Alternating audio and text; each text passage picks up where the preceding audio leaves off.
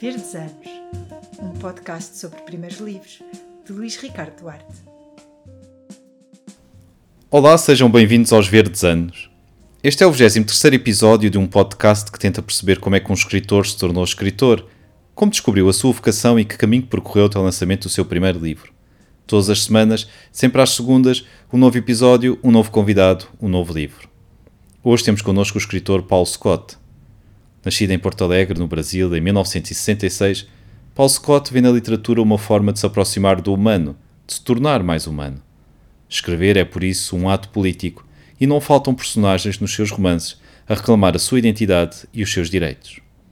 Em Portugal, tem publicado os romances Habitante Irreal e Marrom e Amarelo, assim como a antologia Se o Mundo é Redondo e outros poemas.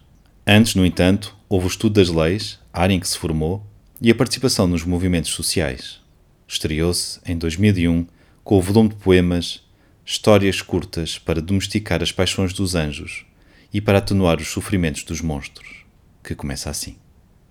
Sobre sombras que dançam estéreis no corredor, o caracol desenrola sua linha resplandecente Nela está o navegar das nuvens que lá fora encaram o morro. Nenhum deles percebe que estou aqui, enquanto a tarde de domingo me diz: é fácil tocá-los. Ao meu redor, alegria, alegria. Já estão todos com seus ingressos. Se é um circo, onde estão os leões? No refeitório, com os abandonados, também quero me divertir. No doce perfume dos chales e slacks, uma singela confusão, um lugar adolescer, uma esperança que não consigo explicar. Queria estar mais próximo dos meus pensamentos. As besteiras da televisão, mais do que tudo, me fazem rir. Já não me reconheço. Se somos crianças, onde estão os balões? Danço para as freiras, danço para os visitantes. No rodopio do baile me deixo embriagar. Assim por horas, num xadrez difícil, que me perco, perco meu nome completo.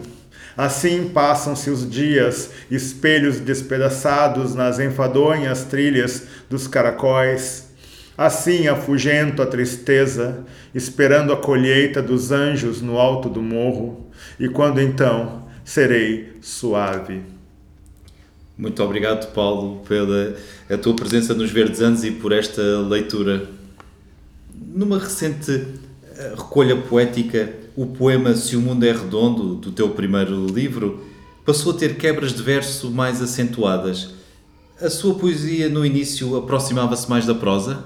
Eu acho que a minha poesia ela é muito narrativa, ela tem sempre um elemento, um compromisso com o enredo, sabe, Ricardo? Tanto é que o escritor brasileiro, é mais conhecido como roteirista, enfim, um, porque escreve minisséries e séries para TV Globo, enfim, mas como escritor muito importante, o Marçal Aquino, ele, ele diz que eu sou prosador mesmo na poesia. Eu imagino que essa, esse texto esse poema, ele é um poema que se organiza dentro de uma vocação da qual eu me separei já um pouco e de alguma maneira, nessa nova, uh, na publicação do, dos meus poemas aqui em Portugal, que está nesse Se o Mundo é Redondo e Outros Poemas, eu puxo um pouco dessa estrutura atual para conformar um poema que, na verdade, eu escrevi aos 20 anos.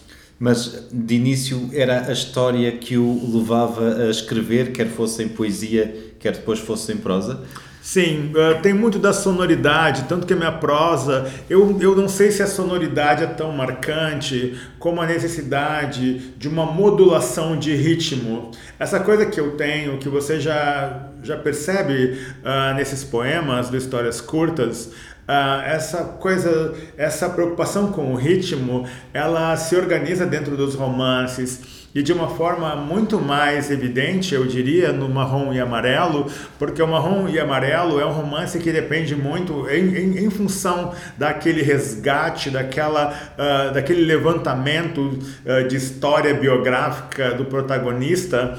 Você vê que ele é muito marcado pela urgência, uh, pelo impacto do retorno, pela raiva. Então, tem um ritmo uh, muito fechado em blocos que eu acho que já utilizei outras vezes, mas desta vez eu acelero ele. Ele fica um pouco mais é, claustrofóbico e mais veloz para organizar uma linguagem que fique mais próxima dessa urgência, como eu disse, urgência de retorno, de percepção do retorno e de raiva do protagonista. É curioso o que diz, porque se não disséssemos a quem nos está a ouvir que eh, acabou de ler um, um poema em prosa poética, ficaríamos com a sensação que tem quebras eh, muito acentuadas, dado o ritmo que o, eh, o próprio texto uh, tem. Por isso, com ou sem quebras, a ideia de ritmo é qualquer coisa que o preocupa.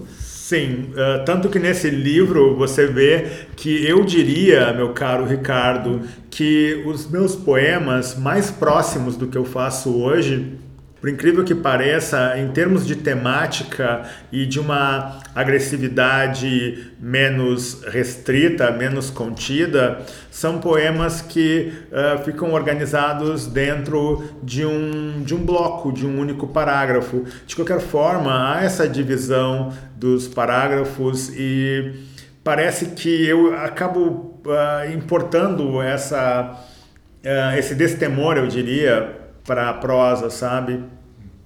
Este livro foi publicado com uh, um pseudónimo. Era uma entrada discreta no mundo da literatura? É, meu caro, aqui tem uma história interessante, porque na época eu era professor da Católica no sul do Brasil, professor de Direito Econômico e Tributário e advogava para as principais empresas do Rio Grande do Sul. Então tinha, digamos assim, um certo receio de não me expor, uh, mesmo tendo blog de poesia, enfim, até muito, muito engraçado, porque eu sempre fui um professor muito rígido. E certa feita, aplicando uma prova de direito tributário para os alunos e alunas que ficaram em recuperação, na faculdade, uma estudante, eh, quando eu passei a, folha da prova para ela, ela me disse: professor, eu leio seu blog de poesia, como se ela estivesse me intimidando ali.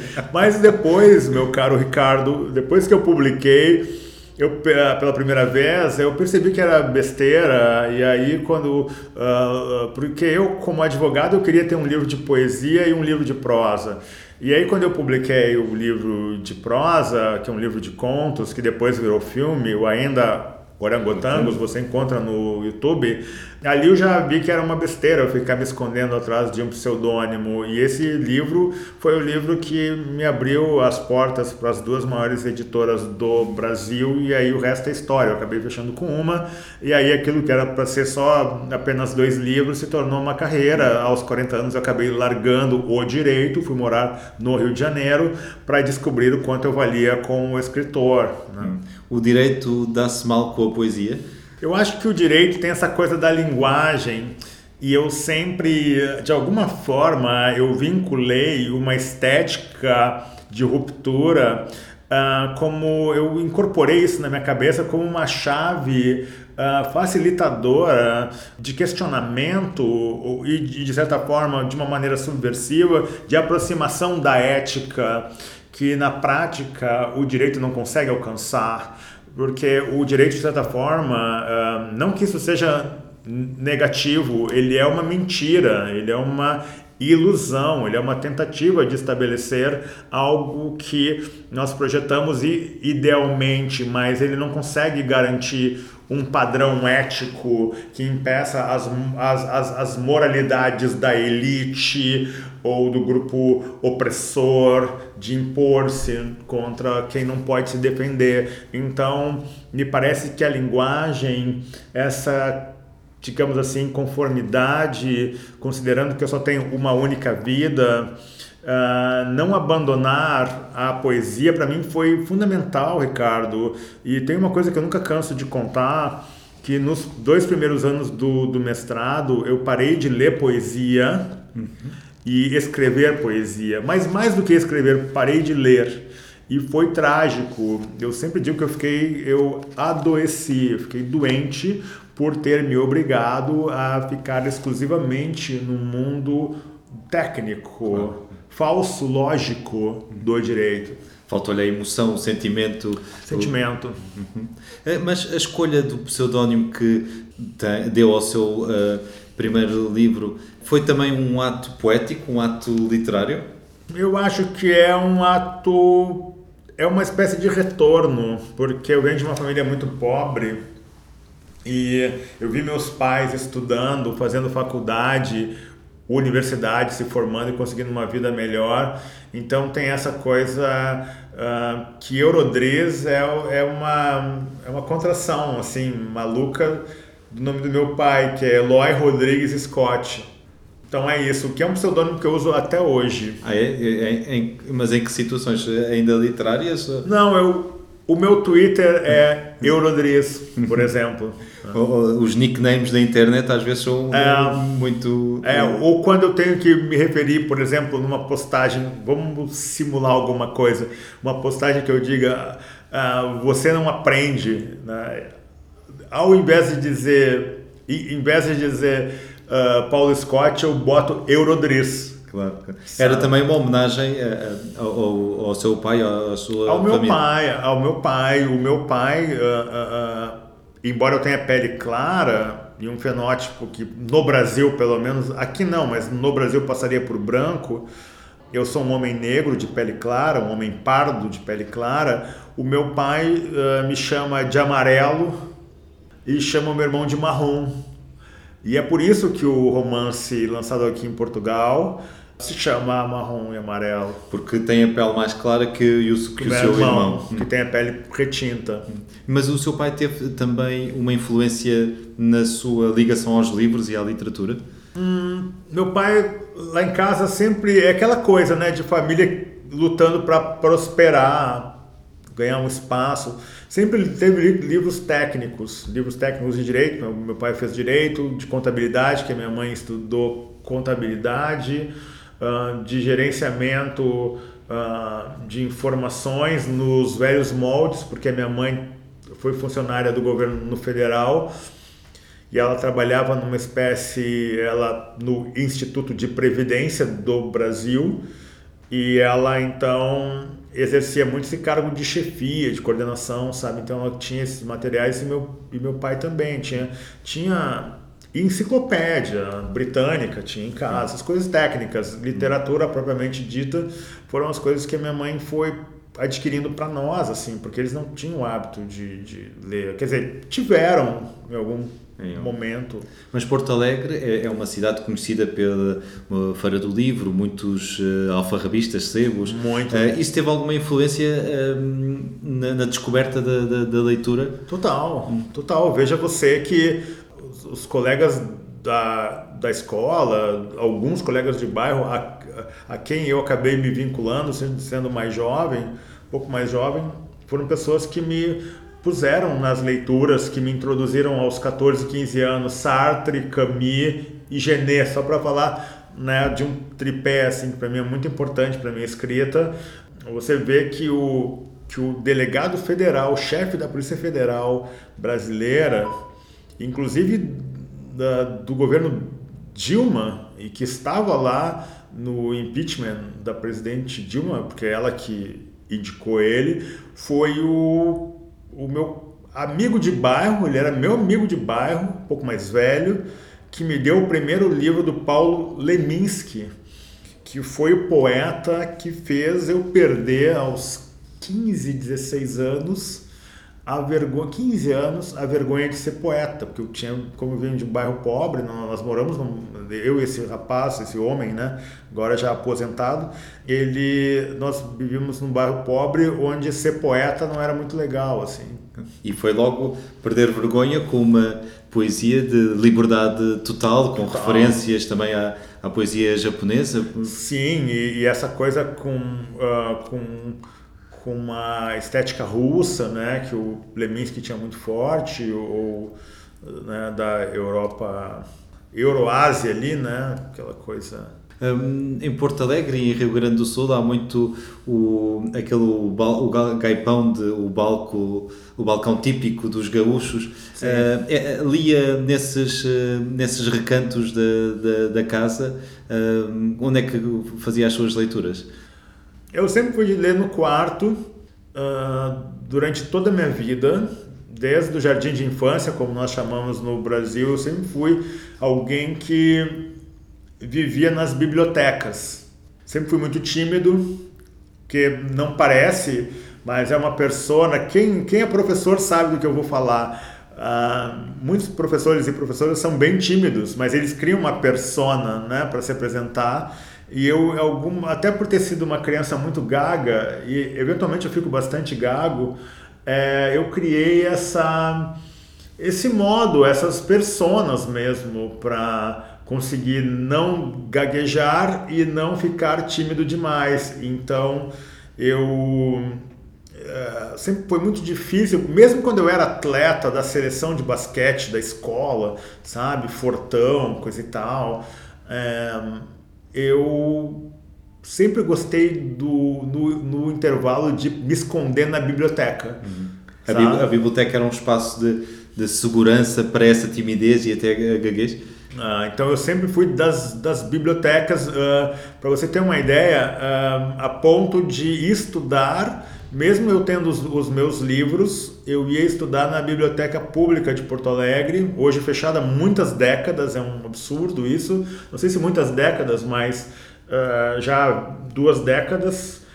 Uh, você vê né, que, é um, que, é uma cidade tão importante culturalmente, culturalmente e politicamente no Brasil e no mundo, porque lá foi o Fórum Social Mundial, e você vê que nós temos uma biblioteca pública belíssima que está fechada há muitos anos. E eu ia para lá porque sempre, ou sei lá, ficava sentado na frente de casa lendo, ou de madrugada. Eu sempre fui de ficar acordado, ficava lendo na sala, né, para não incomodar o, o meu irmão com a luz, enfim. Lembras-te de algum livro que tenha requisitado na biblioteca e tenha tido vontade de não devolver?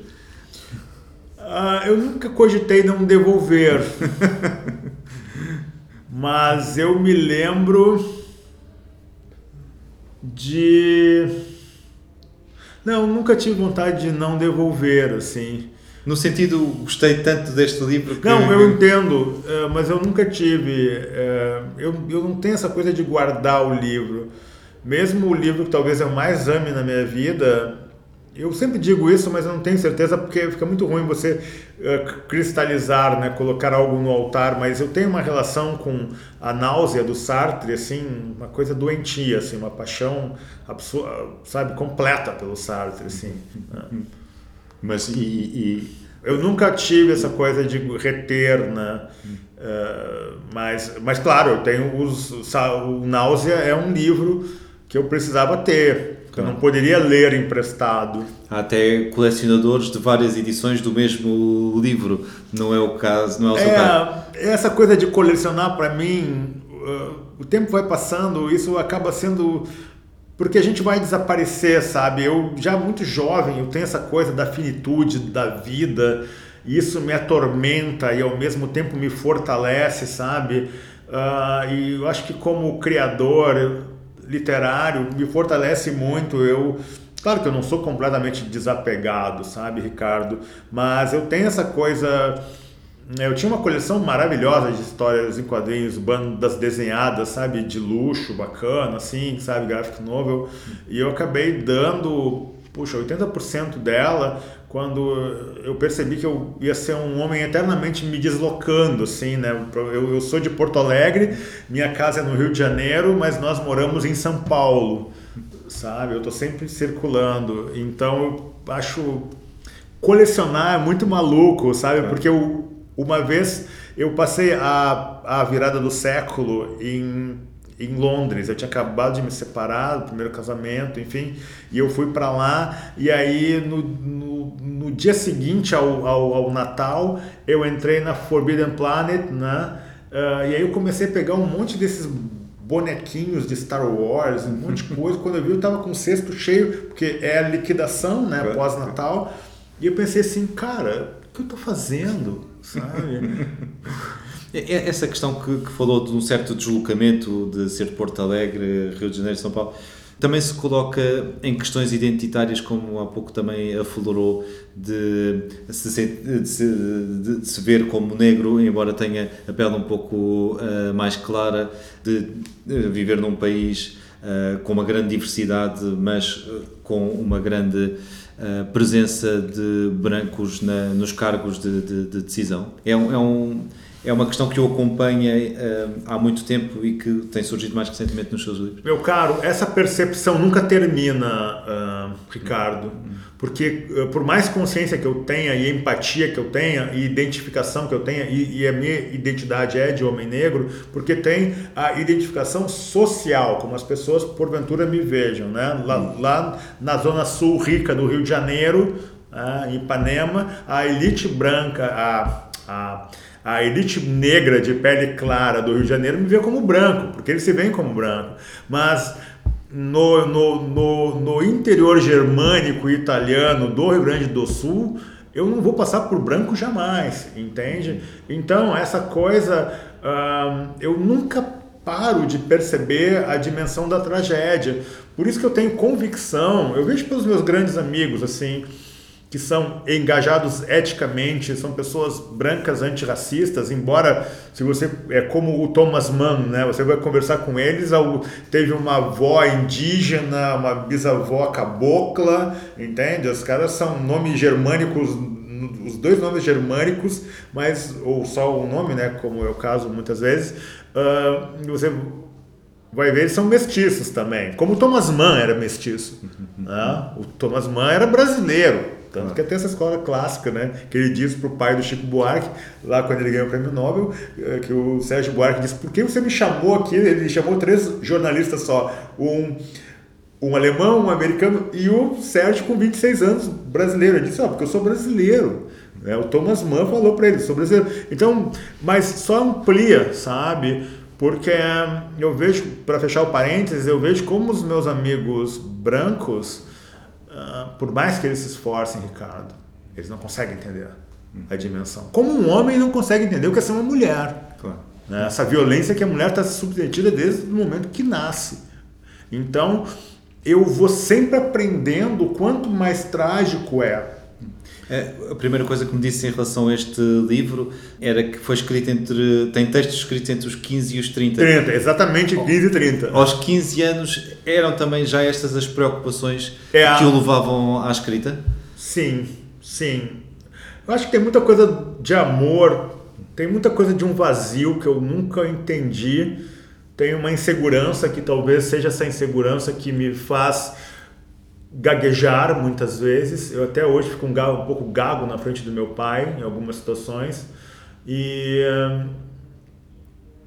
e tem uma coisa assim que, que eu estava dizendo né, sobre relação à identidade, a, a, a linguagem poética tanto a leitura quanto a escrita é uma, é uma espécie de escudo que me fortaleceu e que me ajudou a botar os pés no chão, sabe? Então eu exercito, eu, eu exercito uma loucura ali que me ajuda muito nessa minha dificuldade. Né? A questão da identidade que você falou, eu sempre me vi como um homem negro, mesmo eu sendo criança, e criança tem a pele mais clara, né? depois vai ficando mais, mais velha, a pele vai escurecendo um pouco para quem é mestiço como eu e, e o cabelo vai encrespando e escurecendo.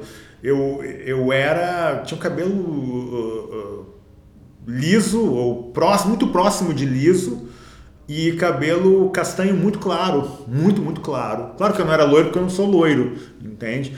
Mas era um castanho muito claro para um menino negro.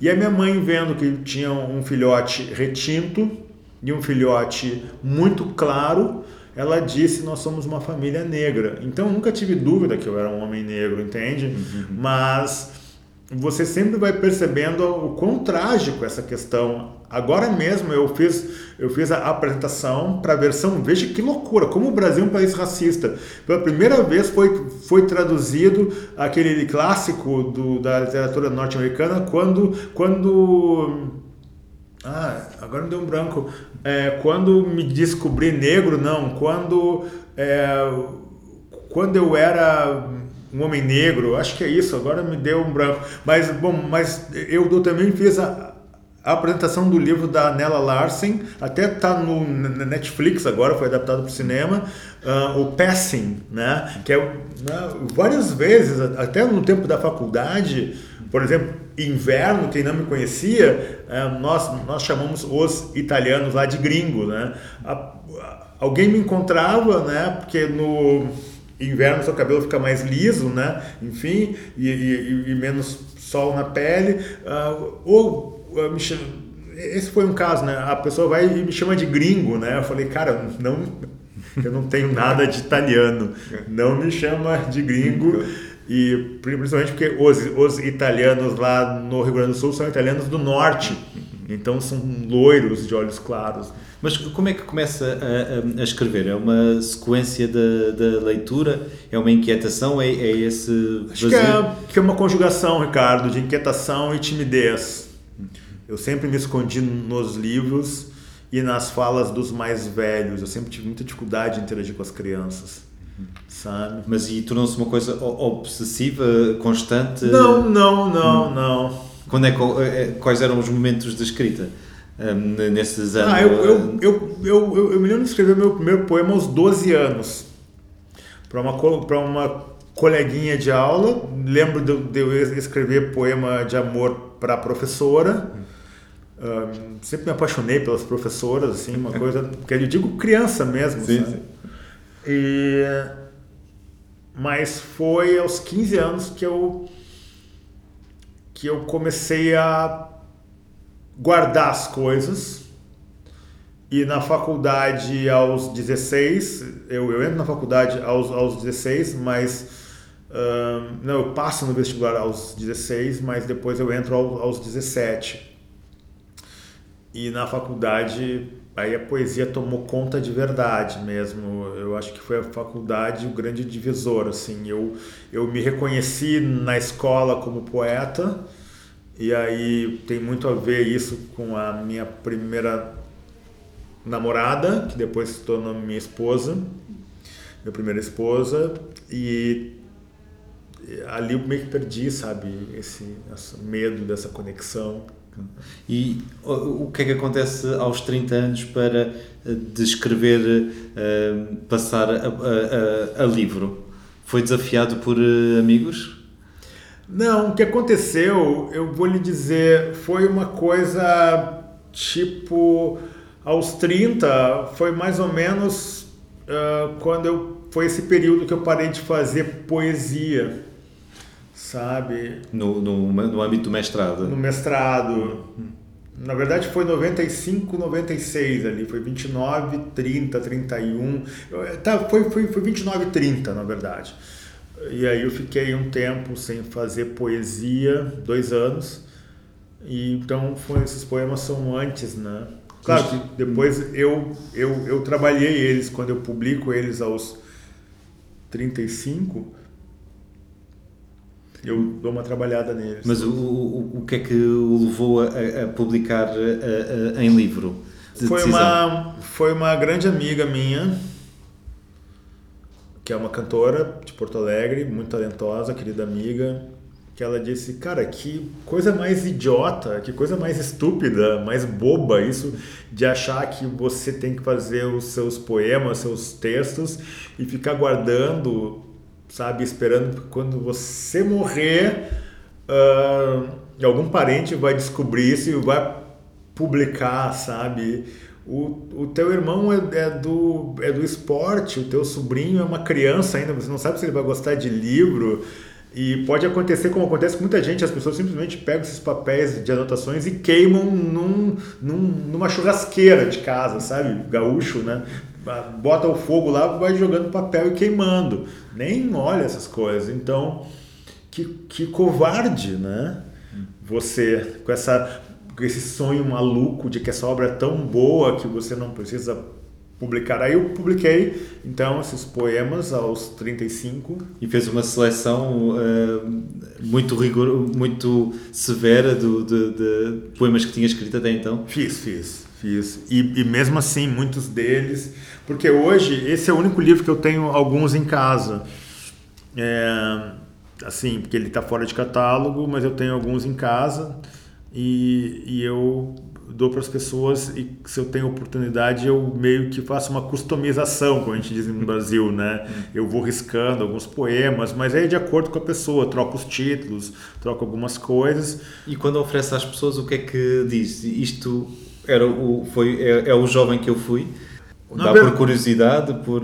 Na verdade, hoje eu sou o adulto que eu fui, sabe?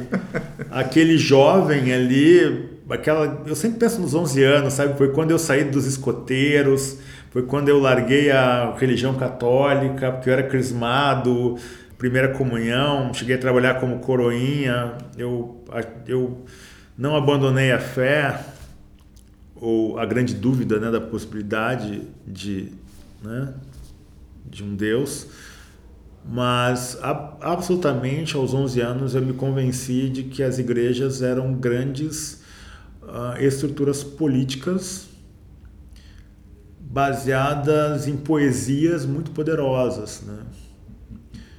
Então eu não consegui mais me, me, me, visualizar dentro de igrejas físicas ou litúrgicas ou filosóficas, né? Este livro tem vários poemas que uh, têm como título Bilhetinho. Uh, isso indica que são pequenos momentos que queria fixar, pequenos uh, acontecimentos do, do, do, dia a dia?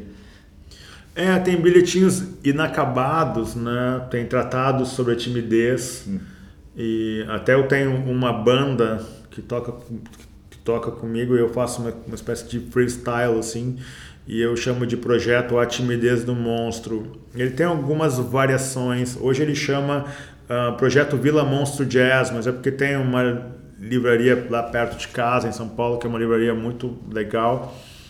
Mas uh, a timidez está, mas nos bilhetinhos inacabados é sempre um diálogo sobre o amor, sabe? Até depois no meu livro premiado, mais premiado de poesia, que é o mesmo Sem Dinheiro Comprei Skate Novo, tem um pouco resolvido isso, né? Num... Há, há aqui um verso até que diz que só sei que guerriei orgulhoso, mas contra o humor não precisava. Isso, é o único poema que eu sei de cor. Guerriei. Hoje eu uso mais lutei, né? Depende de onde. É, é, guerriei orgulhoso, contra o amor não precisava. É o único poema meu que eu sei de cor. Mas. Ser só um verso também ajuda. É, é, ser só um verso ajuda. Mas gosto. Uh, é, é, é daqueles versos uh, felizes, aqueles momentos que cristalizam um, um, momento importante para, para si? Momentos felizes, acho que eu não sou muito bom nisso. Momentos felizes de, de concretização ah, do sim. poema. Eu nunca sei, né? Na verdade, o tempo, o futuro vai me dizer se, se eu. Porque também muda a ideia e coisas que eu acho tolas acabam ficando, as pessoas se identificando, mas pela minha leitura pessoal, eu só consigo encontrar o que seria um êxito ou não em determinados momentos de retorno, assim, mas geralmente eu acho que eu, eu, eu, eu não fico muito feliz, assim, né? Eu acho que eu não consigo chegar numa simplicidade. Eu acho que de alguma forma, meus poemas de amor são os meus poemas mais fortes, eu acho, ou mais acessíveis. E eu acho que eu escrevo sobre o amor porque eu não entendo o amor, sabe? Então eu tenho muito convicto isso, que esse é um pouco meu rumo, assim. Eu tenho uma. Não sei se é um egoísmo, se é um autismo, né? Ah, não querendo relacionar né, com todo respeito às pessoas que detêm a, a, síndrome do autismo, mas esse deslocamento, essa distância é uma coisa contra a qual eu sempre lutei, assim, para não me reificar, sabe? Uh, não me afastar do afeto, mas é uma coisa. Uh, bom, dizem que os poetas são apaixonados pela linguagem, na verdade, né? Não é. Você não, quando você escreve uma carta de amor, na verdade, você está escrevendo para alguém, mas você está brincando, você está preso com o seu mundo das palavras ali. Mas para mim não é só isso, sabe? É uma forma eu dizer para mim mesmo, olha, eu eu estou vivo, eu sempre precisei dizer isso para mim mesmo, sabe? Eu, eu estou vivo e a vida precisa ser mais da, do que essa sua ilusão é, auto é, in, inflamada, sabe? Do ego inflamado, sabe? Que você, no fundo, precisa dos outros, né? Ser mais humano, como eu dizia no início, citando uh, uma entrevista sua.